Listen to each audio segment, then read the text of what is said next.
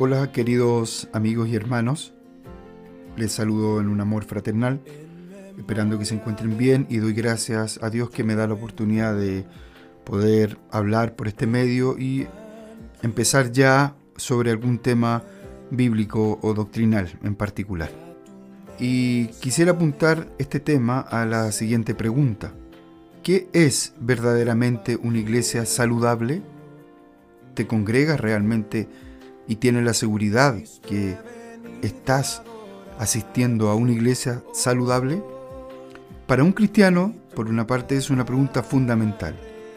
Para un no cristiano que siente el deseo de congregarse en una iglesia evangélica, es algo que no puede pasar por alto. De ello depende si seremos expuestos a la verdad de la Biblia y ser confrontados por ella.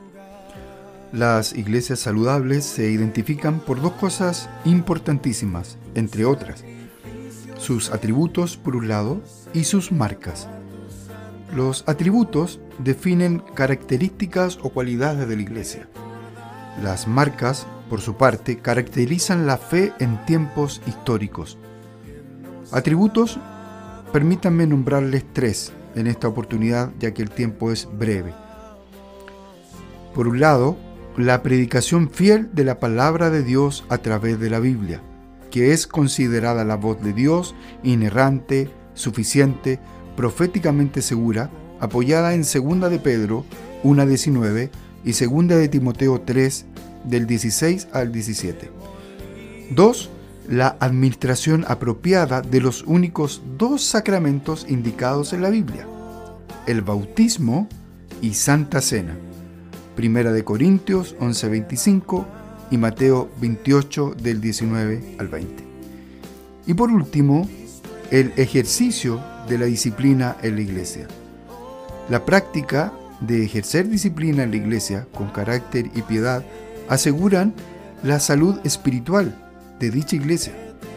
No depende de una comisión disciplinaria o de una sola persona en particular que se atribuye dicha autoridad, sino de los miembros de la iglesia.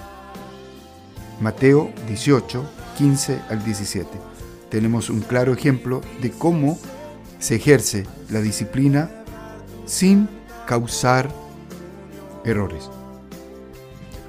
Con la ayuda de Dios, eh, queridos amigos y hermanos, y su Santo Espíritu, Dios mediante en el próximo episodio hablaremos de las marcas de una iglesia saludable.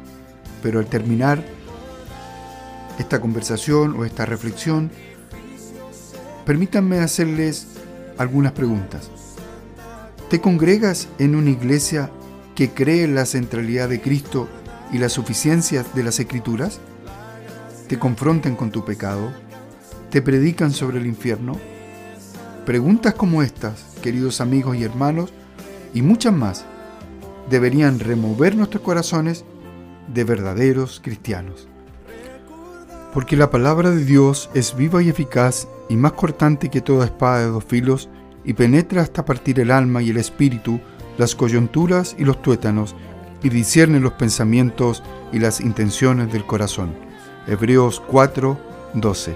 Gracia y paz, queridos amigos y hermanos.